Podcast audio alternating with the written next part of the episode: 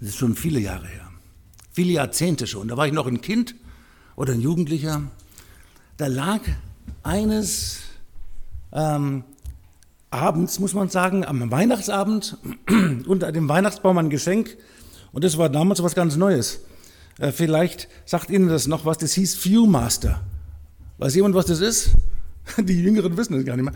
Ähm, die Älteren vielleicht.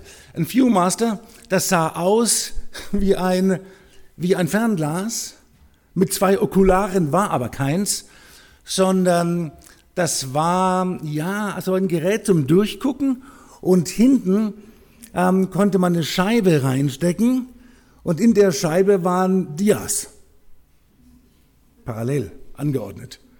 Und da konnte man die drehen und dann ähm, konnte man Bilder 3D sehen. 3D, eigentlich ein alter Schlappen heute, das interessiert niemanden mehr. Sogar die 3D-Fernseher sind, glaube ich, die gibt es nicht mehr auf dem Markt. Aber damals war das was Besonderes. Ähm, konnte man übrigens selber machen. Ich habe das dann später, als ich älter wurde, selber gemacht. Als ich noch Dias gemacht hatte, also mit Kameras mit Film einlegen und so. Ähm, habe ich dann so manche, manche Objekte einmal auf, aufgenommen und dann so ein bisschen ortsversetzt und dann mit zwei Cookies, das ist wichtig, mit zwei Cookies anschauen und das ein 3D-Bild. Bei besonders ähm, schönen Motiven oder Ortschaften, wo ich dachte, das wäre es wert, habe ich das auch gemacht. Ja, wie, wie, so dieser Einstieg, wie komme ich da drauf? Ähm, ich habe ja, ich nehme normalerweise für den, für den Gottesdienst immer den Predigtext, der für den Sonntag dran ist, das habe ich heute auch gemacht. Und das ist Lukas 19. Ähm, nur ähm, ich habe den Eindruck, dass diese Geschichte, das ist die Geschichte von Zachäus, nicht? Zachäus auf dem Mandelbeerbäumlein. Also das ist eine ganz alte Geschichte. Kinder, Gottesdienstmitarbeiterinnen kennen sie. Ähm, und mir ist bei der Vorbereitung gekommen, also ich glaube, dass die Geschichte ihren plastischen 3D-Effekt erst dann so richtig entfaltet, wenn man die andere Geschichte davor mit hinzunimmt. Lukas 18. Und zwar die Geschichte von dem reichen Jüngling. Also ich mache jetzt heute etwas, was ich noch nie gemacht habe hier. Woanders auch nicht. Wir haben zwei Texte. Genau, jetzt dauert die Predigt doppelt so lang. Nein, nein, keine Sorge. Ähm, also sie wird, nicht, ähm, sie wird nicht doppelt so lang dauern, aber mit Gottes Hilfe vielleicht doppelt so plastisch. Wir werden sehen. Ähm, ich lese zunächst mal die erste Geschichte. Äh, Lukas 18, 18 bis 23. Und zwar habe ich die Übersetzung, also die NGÜ gewählt, die neue Genfer Übersetzung. Ein angesehener Mann fragte Jesus, guter Meister, was muss ich tun, um das ewige Leben zu bekommen? Was nennst du mich gut? entgegnete Jesus. Gut ist nur Gott, sonst niemand. Du kennst doch die Gebote. Du sollst nicht die Ehe brechen, du sollst keinen Mord begehen, du sollst nicht stehlen, du sollst keine falschen Aussagen machen, ehre deinen Vater und deine Mutter. Der Mann erwiderte, alle diese Gebote habe ich von meiner Jugend an befolgt. Da sagte Jesus zu ihm, eines, eines fehlt dir noch. Verkaufe alles, was du hast und verteile den Erlös an die Armen. Und du wirst einen Schatz im Himmel haben. Und dann komm und folge mir nach. Der Mann wurde sehr traurig, als er das hörte. Denn er hatte ein großes Vermögen. Lassen Sie uns nun durch den Viewmaster blickend zunächst mal das linke Bild betrachten. Das eine Auge. Ähm, wir haben hier einen, einen Mann, einen jungen Mann, angesehenen Mann, einen reichen Mann. Interessanterweise wird er nicht mit Namen erwähnt. Also das scheint Lukas öfter so zu machen, dass er, ähm, äh, also Kapitel 16, da heißt er auch der Reiche und Lazarus. Nicht? Der, Reich, äh, der namenlose Reiche und Lazarus. Und ähm, hier der ähm, reiche Angesehene, allerdings angesehene, reiche Jüngling. Und ja, und dann zunächst mal nichts. Also ähm, dieser angesehene Jüngling ähm, war ausgestattet mit allem, was das Leben schön macht. Er ähm, war reich nicht? und Es mangelte ihm an nichts, das heißt an fast nichts. Er hatte sehr wohl das Gefühl dafür, dass irgendwas fehlt. Irgendwas fehlt. Das ist ja bei vielen so. Ich wundere mich immer, wenn Hollywood-Stars sich aufhängen.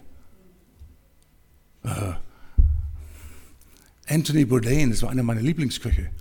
Auch so alt wie ich, meine Generation. Vor zwei Jahren, glaube ich, hängt sich auf. Meine Güte, warum das denn? Ich wünsche, ich hätte A seine Kochkunst und dann B sein Restaurant. Ne? Also das ist, ähm, war, irgendetwas fehlt. Und dieser Jüngling hat gemerkt, irgendwas fehlt. Das wissen alle. Das jeder, so, so, sogar, sogar der reiche Jüngling, sogar Milliardäre wissen, irgendetwas fehlt. Und was ist das nun? Nun ja, das ewige Leben. Er sagt es ja, er, nimmt, er nennt es ja beim Namen. Er nennt es beim Namen und nun, es ist interessant, wenn wir die Geschichte kurz anschauen. Er nähert sich Jesus und stellt ihm die Frage, und das ist, achten Sie auf die, auf die Frage, auf die Wortstellung, was muss ich tun, um das ewige Leben zu erlangen? Was muss ich tun, um das ewige Leben zu erlangen? Das ist interessant. Also er begibt sich in die Nähe Jesu und wollte eigentlich einen Tipp nicht, weil er hat schon zu viel getan.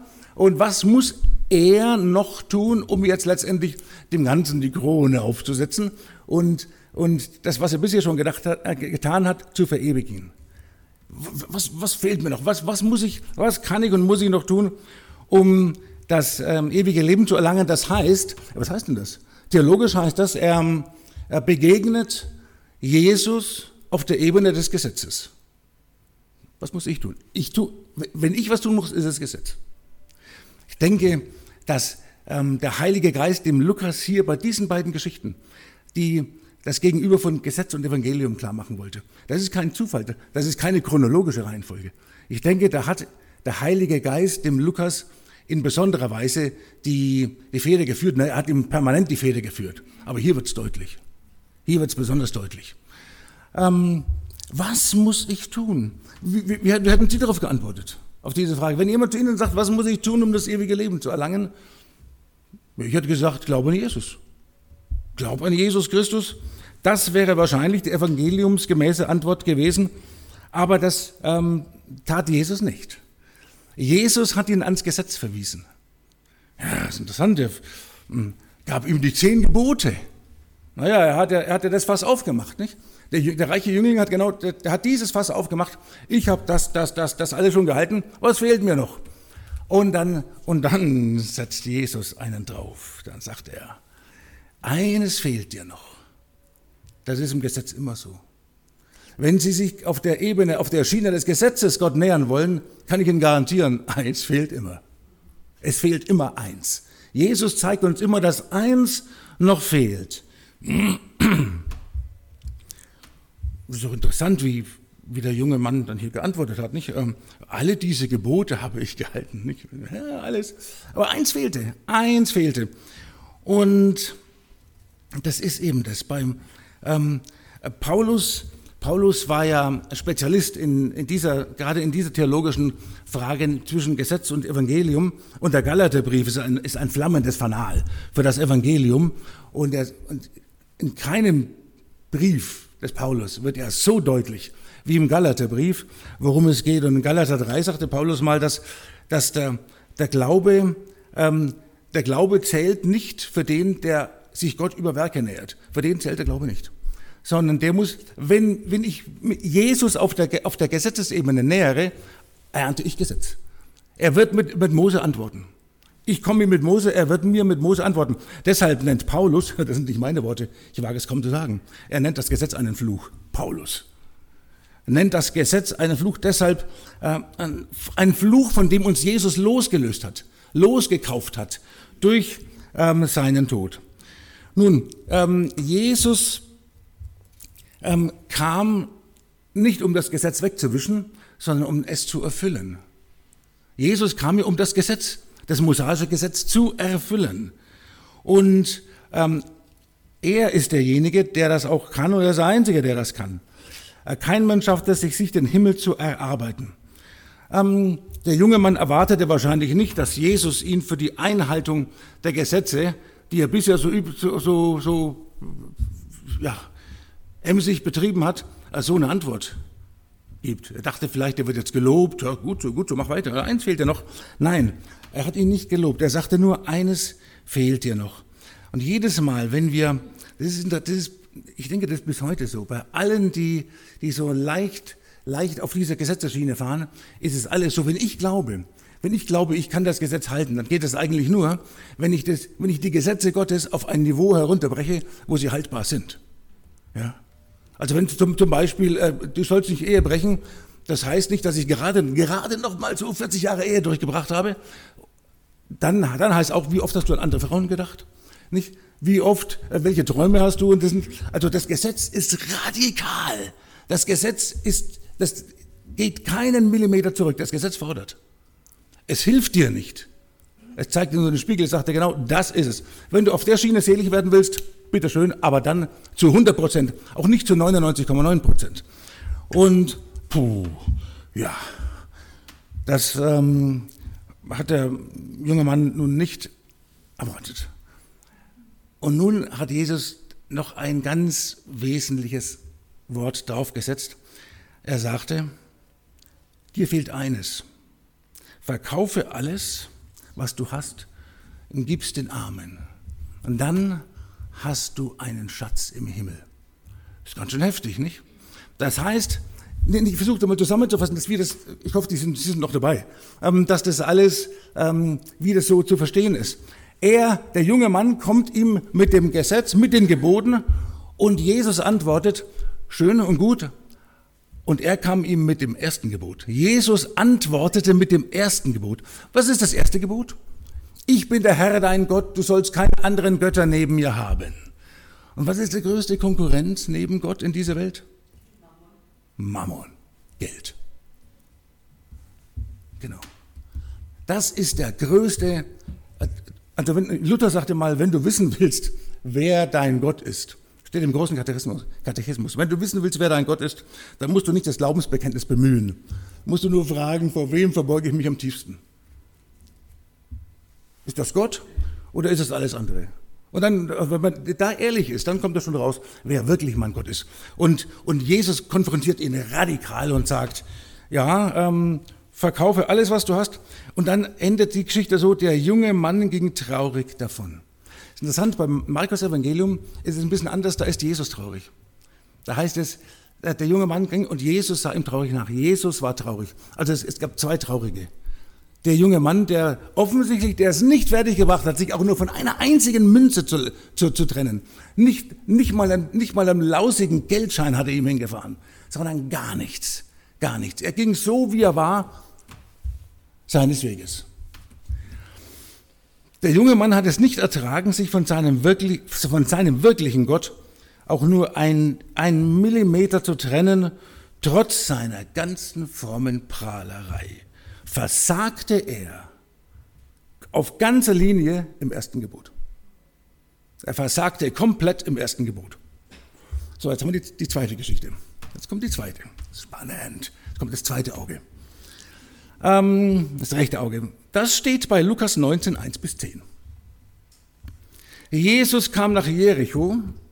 Sein Weg führte ihn mitten durch die Stadt. Zachäus, der oberste Zolleinnehmer, ein reicher Mann, wollte unbedingt sehen, wer dieser Jesus war. Aber es gelang ihm nicht, weil er klein war und die vielen Leute ihm die Sicht versperrten. Da lief er voraus und kletterte auf einen Maulbeerfeigenbaum. Jesus musste dort vorbeikommen. Und Zachäus hoffte, ihn dann sehen zu können. Als Jesus an dem Baum vorbeikam, schaute er hinauf und rief, Zachäus, komm schnell herunter. Ich muss heute in deinem Haus zu Gast sein. So schnell er konnte, stieg Zachäus vom Baum herab und er nahm Jesus voller Freude bei sich auf. Die Leute waren alle empört, als sie das sahen. Wie kann er sich nur von solch einem Sünder einladen lassen? sagten sie. Zachäus aber trat vor den Herrn und sagte zu ihm, Herr, die Hälfte meines Besitzes will ich den Armen geben. Und wenn ich von jemandem etwas erpresst habe, gebe ich ihm das Vierfache zurück. Da sagte Jesus zu Zachäus, der heutige Tag hat diesem Hause Rettung gebracht. Denn, fügte er hinzu, dieser Mann ist doch auch ein Sohn Abrahams. Und der Menschensohn ist gekommen, um zu suchen und zu retten, was verloren ist. Ja, soweit. Auch ein Reicher. Naja, einen Unterschied gab's. Ähm, von dem ersten, von dem Jüngling hieß es, er war ein angesehener reicher Mann, ein angesehener reicher junger Mann. Der war ein Gangster. Ja, das war Bodensatz, menschlich gesehen. Es steht Erpresser, aber unter anderem auch Erpresser. Warum gab es das? Also er war auch nicht angesehen bei den, in, in, der Gesellschaft. Naja, die meisten von uns wissen, dass die Zöllner, das war jetzt kein Zollbeamter moderne Prägung, sondern Zöllner in der damaligen Zeit, in der Antike, also in, in Israel vor allen Dingen, war ähm, ein, das war kein Beruf, das war eigentlich eine Krankheit. Nicht? Und das, warum war das so? Weil ähm, die Römer haben sich ähm, einer Praxis bedient, die sie sich in ihren Verantwortungsgebieten gerne bedient haben. Die haben nämlich die ortsansässigen Leute verbeamtet, also einige, haben sie verpflichtet, für sie die Steuern einzutreiben. Das Einzige, was, was so ein Zolleinnehmer wirklich machen musste, er musste die Steuern eintreiben und einen bestimmten Sockelbetrag dieses Geldes regelmäßig nach Rom überweisen. Ja, so. Ein bestimmten, wie viel er darüber hinaus einnimmt, das lag vollkommen in dem ähm, Ermessen des Zollbeamten. Das Problem war nun, und war das ein, ein, ein, das waren Leute aus dem eigenen Volk, nicht Nachbarn. Leute aus der eigenen Ortschaft oder aus dem eigenen kleinen Dorf.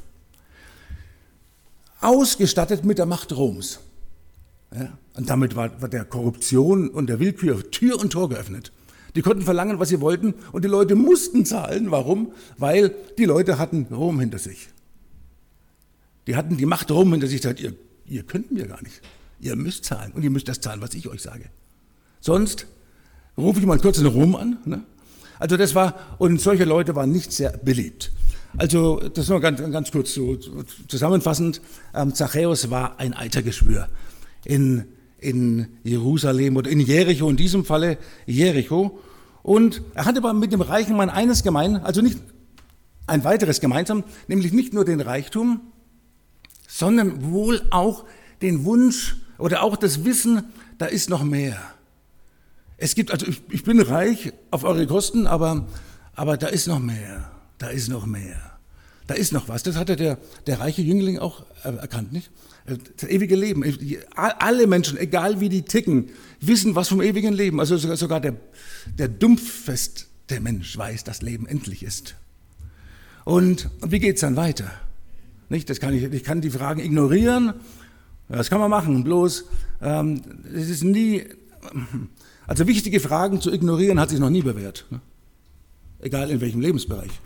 Und in dem Lebensbereich ist es tödlich im wahrsten Sinne des Wortes. Und, und er wusste das auch. Und er wollte Jesus sehen. Er wusste, Jesus musste vorbeikommen. Das ist interessant, da steht zweimal musste drin.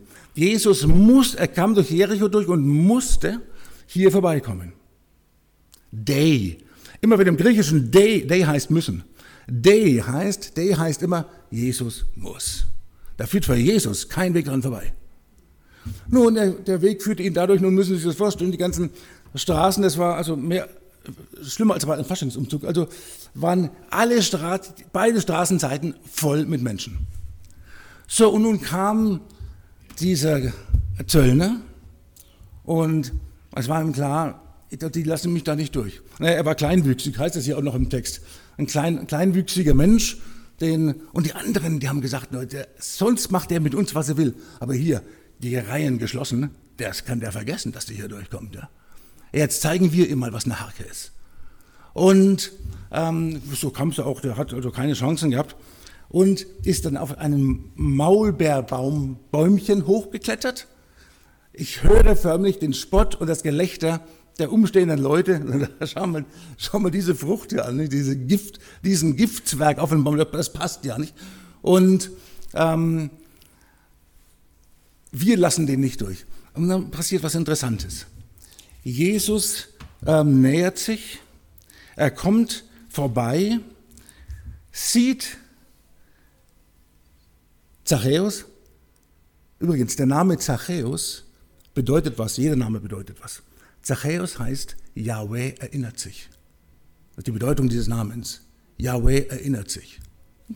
Der erste, namenlos, Yahweh erinnert sich. Und Yahweh erinnert sich daran, hier auf dem Bäumchen gibt es eine Frucht, die du zu pflücken hast. Weil der will dich sehen.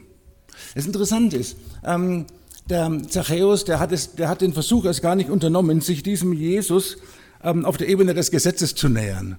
Oder mit den Geboten. Da kann er nicht funken, das war vollkommen klar. Da hat er keine Chance gehabt und er hat es auch gar nicht erst versucht. Er wollte ihn nur sehen. Das hat ihm schon gereicht. Und Jesus hat es auch schon gereicht. Jesus wusste, da braucht mich jemand. Da sucht mich jemand. Der, der, der setzt sich dem Spott all dieser Leute auf. Das ist, das ist spannend. Jesus, die fleischgewordene Liebe und Barmherzigkeit Gottes kommt und bei den Massen, bei den Reihen löst es was aus? Nächstenliebe? Ha, weit gefehlt. Hass. Und natürlich, der ist natürlich begründet, ist klar. Das ist, äh, der ist ja selber schuld, kann man sagen, nicht, dass, dass der so, äh, so missachtet wird. Aber, aber Jesus kommt und die Reihen sind geschlossen und mit versteinertem Herzen warten sie jetzt auf Jesus. Nicht? Mal sehen, was er uns zu sagen hat. Er wollte wenigstens mal sehen, wie der aussieht, von dem man so viel erzählt. Und der Einzige, der wirklich was von ihm erwartet, ist dieser Gangster, dieser Verbrecher, dieser Namen, dieser ja, Erpresser. Also hängt er an dem Baum und, und dann sagt Jesus zu ihm, Zachäus, komm schnell herunter. Vers 5. Komm schnell herunter. Ich muss, hier auch wieder muss, day. Ich muss heute in deinem Haus zu Gast sein. Und jetzt Vers 6, ich denke, das ist der Schlüsselvers von diesem ganzen Predigtext. So schnell er konnte, stieg Zachäus vom Baum herab und er nahm Jesus voller Freude bei sich auf. Punktum. Er nahm Jesus voller Freude bei sich auf. Vers 7 ist dann nochmal so ein kurzer Schwenk. So, die Leute waren alle empört, als sie das sahen. Die, die, die, die waren nicht über, über Zachäus empört, die waren über Jesus empört. Nicht? Wie kann der? Also so haben wir, so haben wir nicht gewettet, hey, Herr Jesus. So haben wir, wie, wie, wie kommst du dazu, so ein Geschmeiß hier anzunehmen und dich selber einladen zu lassen bei dem? Wo kommen wir denn dahin? Ähm, wie, wie kann der sich nur von so einem Sünder einladen lassen, steht hier. Also, das kann bis heute passieren übrigens, nicht? Also, wenn Jesus sich der Menschen erbarmt, äh, der, der, Menschen, die, die bei uns, die wir nicht mal mit, mit einem bestimmten Gesetz, äh, Körperteil anschauen, dann, dann ähm, sind andere empört. Dann sind andere empört.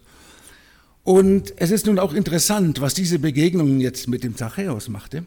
Jesus hat sich einladen lassen. Er musste, er musste bei ihm sein. Und nun, und diese, dieses freudige Aufnehmen Jesu, dass er mit Freuden ihn aufgenommen hat, hat etwas bewirkt, hat ihn verändert, hat ähm, etwas in ihm gemacht, nämlich Vers 8, Herr, die Hälfte meines Besitzes will ich den Armen geben.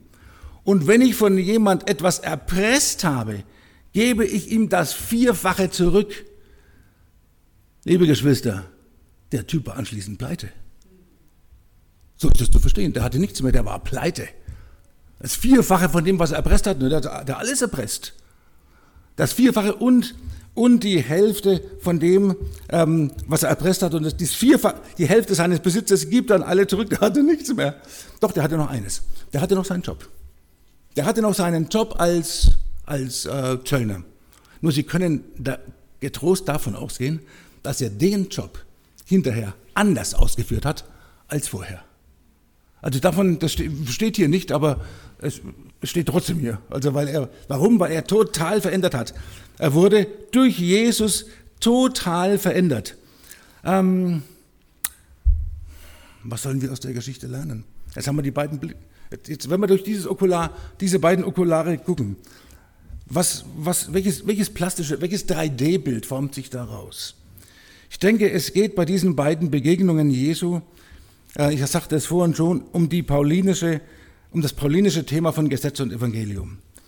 Und das heißt, wenn du, links betrachtet, wenn du, wenn du auf, auf das Gesetz dich verlässt, wenn du meinst, auf dem Weg zu Jesus und zu Gott, zu Gott zu kommen, ins ewige Leben zu kommen, und dich auf der Gesetzesschiene Gott näherst, wird dir Gott das Gesetz zur Antwort geben.